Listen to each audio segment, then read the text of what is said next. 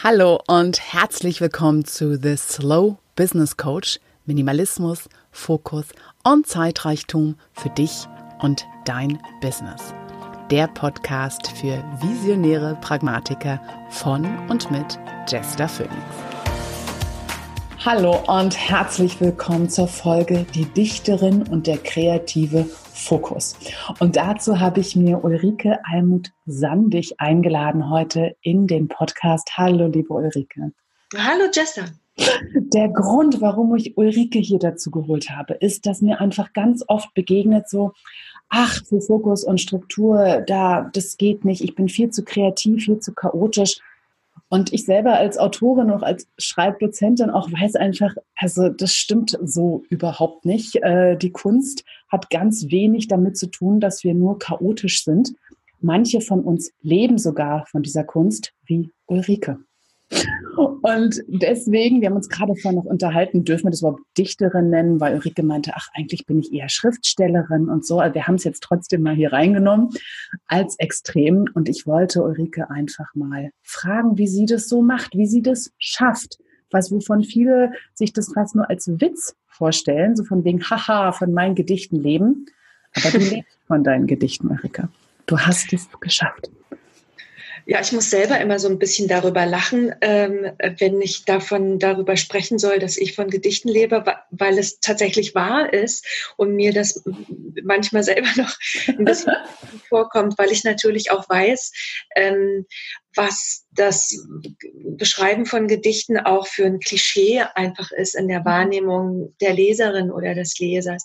Und ähm, es ist aber tatsächlich so, ich, ich schreibe in mehreren Genres, ich schreibe auch, ähm, schreibe auch Erzählungen, äh, Prosa überhaupt und ich habe auch Hörspiel viel gemacht. Aber das tatsächlich, womit ich wirklich mein Geld verdiene, es sind bizarrerweise Gedichte. Hätte mir das vor 20 Jahren jemand ähm, gesagt, als ich irgendwie noch äh, für die Schublade geschrieben habe, ähm, da hätte ich den schön ausgelacht. Aber es ist, aber es ist so gekommen und ähm, und da hängt sicherlich also das hat viele Gründe wahrscheinlich, über die wir jetzt reden werden. Genau, weil das Wort, was ich dir gleich mal zuspiele, ist dieses Wort Fokus. Und was heißt ein ja. Fokus überhaupt für dich und was hat es mit deiner Arbeit zu tun? Hast du sowas wie einen Arbeitsprozess überhaupt? Ja, ähm, aber kein strengen Arbeitsprozess, dass, dass ich sagen würde, ich bin jetzt wie Thomas Mann von 10 bis 12 am Schreiben und danach macht mir jemand Mittagessen oder so, sondern ich, ähm, ähm, aber es ist schon so, ähm, dass ähm, ich versuche, für, für bestimmte Zeiten wirklich äh, mir Schreibzeiten zu blockieren. Mhm. Und Schreibzeiten vernachlässige ich ziemlich viele andere Sachen. Ich vernachlässige zum Beispiel, was, in, was nicht ganz ungefährlich ist, mein E-Mail-Verkehr. Dann kann das natürlich sein, dass ich, äh, dass ich dass ich manchmal Leute verärgere, weil ich viel zu spät antworte, obwohl die eigentlich, wenn du so willst, Veranstalter sind, also meine Arbeitgeber, aber das kann, muss dann einfach sein, weil ich mitten im Manuskript stecke und das erkläre ich dann aber auch immer. Mhm. Das so oft wie möglich zu kommunizieren. Also mein Fokus ist eigentlich, also was ich als Fokus bezeichne, ist eigentlich ähm, nichts anderes als die Tatsache, dass ich Prioritäten setze. Mhm. Also dass du bestimmte Dinge ausblockst ja. und dich für ein ganz großes Ja für eine Sache entscheidest und das ja. andere dann erst in zweiter Reihe oder noch weiter kommt. Ich mache das natürlich dann trotzdem irgendwann alles andere, was liegen geblieben ist, aber, ähm, aber ich habe die Priorität, dass dieses Manuskript in dieser Woche zum Beispiel geschrieben werden muss. Mhm. Und, ja. das, und das ist dann dein Fokus. Und ich sagte es ja. ja dazu, du lebst ja nicht für dich alleine, ja, also du lebst ja nicht mit dem Rücken zur Welt, du bist ja trotzdem hier involviert in einen Alltag mit anderen Menschen. Was hat da Fokus und Arbeit und jetzt in dem Sinne Familie miteinander zu tun? Ähm, also es ist ja so, dass ich äh, in einer Partnerschaft lebe, in der es zwei Kinder gibt. Ein großes Kind, das im Wechselmodell bei uns lebt und eine und, und meine Tochter, die äh, ähm, ähm, ja, genau so. Und das bedeutet, dass ich eigentlich diejenige bin, die bei uns, wenn man so will, die Hauptverdienerin ist. Das klingt mhm. jetzt alles, wird immer bizarrer. Ich weiß, dass es wahrscheinlich von außen seltsam ist. Das bedeutet aber nicht, dass mein Partner kein Geld verdient, sondern das bedeutet, dass ich und dass ich diejenige bin, die die Sicherheiten schafft. Mhm. Das ähm, ähm, und natürlich, wenn ich, äh, wenn ich, also ich bin sehr viel auf Reisen, weil ich, weil ich das Geld, was ich mit Gedichten verdiene, hauptsächlich auf der Bühne verdiene, also im Vortrag meiner eigenen Gedichte. Also ich mache viele Lesungen, ich gebe Lesekonzerte, ich mache eigentlich ja alles, was mit dem Vortrag von Gedichten zu tun hat, von meinen eigenen Gedichten überhaupt aller, also zu 90 Prozent. Und das bedeutet, wenn ich weg bin, wenn ich unterwegs bin auf Dienstreise, dann habe ich entweder viel meine Tochter mit dabei mhm. oder mein Lebensgefährte äh, äh, kümmert sich um die Kinder und ich bin unterwegs und versuche das Ganze so schnell wie möglich zu machen, um dann irgendwie wieder zurückzukommen. Und wenn ich da bin, wenn ich zu Hause bin, dann mache ich das, was alle anderen Freiberufler und Freiberuflerinnen auch machen. Ich mache die, den Spagat zwischen ähm, Arbeiten und Familie. Und ich arbeite von zu Hause aus. Das bedeutet, dass ich dann mit Scheuklappen, wenn ich mitten im Manuskript bin, äh, auch mal den Abwasch stehen lasse und das Bad ungeputzt lasse, damit ich äh, wirklich an, mit meinem Text vorankomme, bis ich schon wieder in die Kita muss, um mein Kind abzuholen. Mhm. Genau. Kann ich mal eine gewagte These reinbringen? Schieß los. Vielleicht sogar, dass wir eben so, ich nenne ja mich jetzt mal mit hier rein, einfach ähm, dass wir Familie haben, dass wir Kinder mit haben, dass es uns sogar hilft, fokussierter zu arbeiten, als wenn es nur uns gäbe? Absolut. Hundertprozentig, gehe ich sofort mit. Ähm, interessanterweise auch inhaltlich. Ich habe ich hab festgestellt, seit ich Mutter bin, mh, hm, lese ich natürlich meine eigenen Texte immer nicht nur so quasi darauf hin, was werden die Leser denken, sondern ich denke natürlich schon darüber, kann ich darüber nach, kann ich davor von meiner Tochter, wenn sie irgendwann so alt sein wird und meine Sachen lesen wird, kann ich da gerade, kann ich meiner Tochter später noch in die Augen sehen. Wow. Mhm. Und, und das bedeutet, dass ich jetzt mich stärker darauf ja tatsächlich auch fokussiere, dass ich diese Sachen schreibe, die ich für relevant halte, die ich mhm. auch für politisch relevant halte oder gesellschaftlich relevanter finde. Also dass ich sozusagen in meinen Texten jetzt weniger irgendwie so Nabelschau mhm. betreibe, als Dinge, die, die ich denke, die wichtig sind, ähm, zu einem Manuskript zu machen. Also hat Fokus auch ganz viel mit Werten zu tun. Ja, wofür entscheide ich mich und wofür nicht? Schon auch, ja. ja. Hast du, hast du das Gefühl, ne, bei all diesem, was ich ja so oft höre von äh, Menschen, mit denen ich im Projektmentoring arbeite, zum Beispiel sagen, ja, aber Struktur und Fokus ist so schädlich für meine Kreativität. Kannst du das bestätigen oder du sagen, nee, eigentlich erlebe ich das anders? Wie ist das bei dir? Also, ähm, naja, der goldene Weg ist, ist irgendwie für mich irgendwo in der Mitte. Also ich, ich bin überhaupt nicht, äh, äh, ich bin überhaupt kein äh, Mensch, der der, der ein ganz, der, ich eigne mich nicht sozusagen für einen ganz strengen, äh, durchgetakteten Tag. Einfach weil mhm. meine innere Uhr durch dieses unregelmäßige Leben, was ich habe, dieses Tourleben abgewechselt mit dem Leben zu Hause, was ziemlich zurückgezogen ist, äh, meine innere Uhr ist einfach so ein bisschen inzwischen so unterentwickelt, würde ich sagen. Das heißt, ich kann nicht sagen, dass ich irgendwie um zwölf Mittag esse und bis dahin ähm, und bis dahin aber auch schon mein ganzes Büro erledigt habe, um nach dem Mittagessen dann irgendwie kreativ arbeiten zu können. Mhm.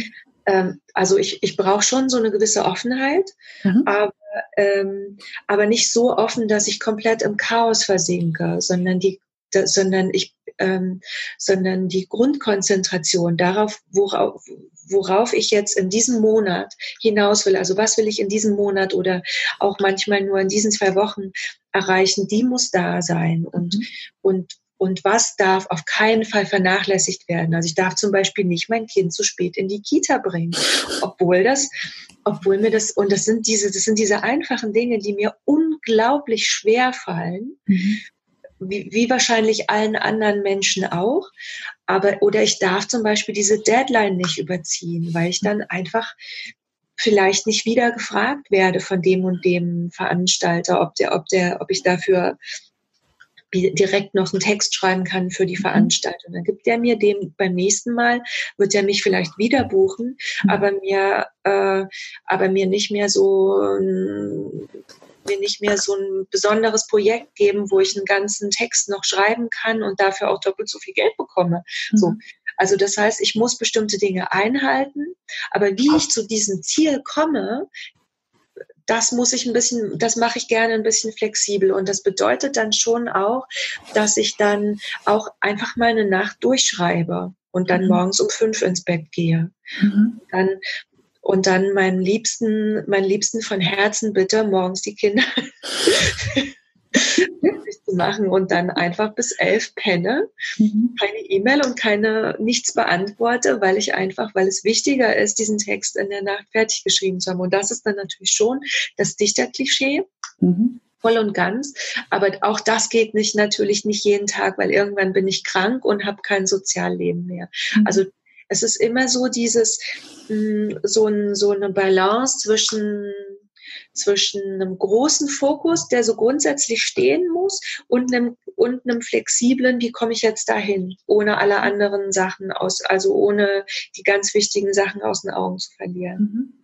Also ich finde das Bild gerade einfach schön, ne? dieses äh, völlig aufmachen, alles ist möglich. Ich schreibe eben auch mal bis um fünf und mhm. dann kommt aber auch der Fokus dadurch wieder rein, dass du denkst, ja, ich lebe halt hier, ich verdiene damit mein Geld. Mhm. Und ich würde mal umgekehrt sagen, du hast auch diese Anfragen bekommen, weil du fokussiert bist, weil du verlässlich vorher schon warst. Und das hört sich fast so an wie, naja, in so einer Struktur ist es ja einfach, fokussiert zu bleiben. Du hast ja deine Deadlines, die Leute kommen auf dich zu. Da ist ja, ne, du bist äh, mhm. die äh, Hauptverdienerin mit und so. Aber du bist ja all das geworden, weil es vorher bei dir schon eine bestimmte, ich nenne es jetzt mal Ernsthaftigkeit oder dieses ähm, Wort, wofür ich kein schönes deutsches Äquivalent finde, Commitment hm. Also du hast deine Arbeit von vornherein schon so ernst genommen? Ja, ja, möglicherweise dieses, ähm, diese, also ich, ich sage immer, ich, ich, ich habe ganz, weißt du, ich habe ganz oft mit ähm, Leuten in meinem Umfeld zu tun, mit Freunden, mit ähm, lieben Menschen, aber auch manchmal kommen nach Lesungen Leute auf mich zu, die sagen, ja, ich habe eigentlich eine, ich habe eigentlich eine Manuskriptidee, aber ich komme nicht zum Schreiben mhm. weil ich, weil ich, weil ich Geld verdienen muss oder weil ich ähm, das und das in meinem Leben habe und so weiter. Und und das sind ganz ernsthafte Gründe. Das das muss man, das kann man auch nicht kleinreden. Mhm. Ne? Also die sind ja wirklich, das sind wirklich, also gerade ein Job, der dich, der dich komplett beschäftigt, mhm. kann dich komplett davon abhalten, jemals in deinem Leben äh, ein Manuskript fertig zu kriegen. Also das ist auch jetzt nicht ausgedacht, was die mhm. Leute sagen. Und, ähm, und ich finde, das Einzige, was möglicherweise, möglicherweise, wenn man es wenn man irgendwie mit viel Kraft und so mit viel Entschlusskraft rangeht. Das Einzige, was helfen kann, ist, wenn man in den sauren Apfel beißt und sein eigenes Schreibprojekt als zusätzlichen Job betrachtet, auch wenn man damit keinen Pfennig verdient. Mhm. Also dass man, dass man sagt, also dass man wirklich sagt, ich habe jetzt halt eben zwei Jobs. Ich habe diesen Job, mit dem ich Geld verdiene, mhm. und ich habe diesen anderen Job, mit dem ich kein Geld verdiene, aber der muss genauso erledigt werden. Mhm. So.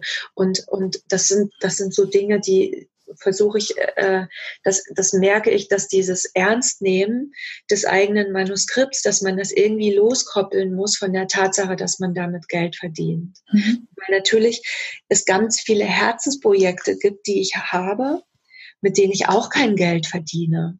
Mhm aber die mich langfristig in künstlerischer Hinsicht so weiterbringen, dass dann vielleicht irgendwann mal jemand sagt irgendwie, ah, die hat diese, die macht auch Musik in dieser Poetry Band. Ähm, ah, ist ja toll, vielleicht kaufe ich jetzt, gucke ich jetzt mal, was machen die eigentlich noch so? Und dann mhm. gehen Leute los und kaufen mein Buch, aber auch das habe ich nicht im Hintergrund, im Hinterkopf sozusagen. Ich versuche sozusagen nicht an Geld zu denken, sondern es trotzdem einfach zu sagen, es ist jetzt mein Job, ich mache das jetzt und denke jetzt überhaupt nicht an irgendwelche anderen Sachen. Ich denke nur daran, dass es erledigt werden muss und geschafft werden muss und so geschafft werden muss, dass ich absolut gerade stehen kann dafür. Also ich finde, das ist die Struktur. Ja, eine Struktur ist ja dieses, ich weiß einfach, was ist was und warum und wo gehört es hin und vermischt die Dinge nicht, die nicht vermischt gehören. Hm. Ja, aber ja. das ist wahrscheinlich auch so ähm, die große Herausforderung, ne? weil wir natürlich alle einen finanziellen Druck in der einen oder anderen Richtung Absolut. haben, die eine mehr, der andere weniger. Und, und ich stelle aber fest, dass die Leute, die das, die, in, also in meinem Umfeld ähm, oder in meiner Familie gibt es Leute, die verdienen mindestens doppelt so viel Geld wie ich, mhm. denken aber auch doppelt so viel dran. Mhm. Weißt du, was ich meine? Oh ja, absolut. Und, und das macht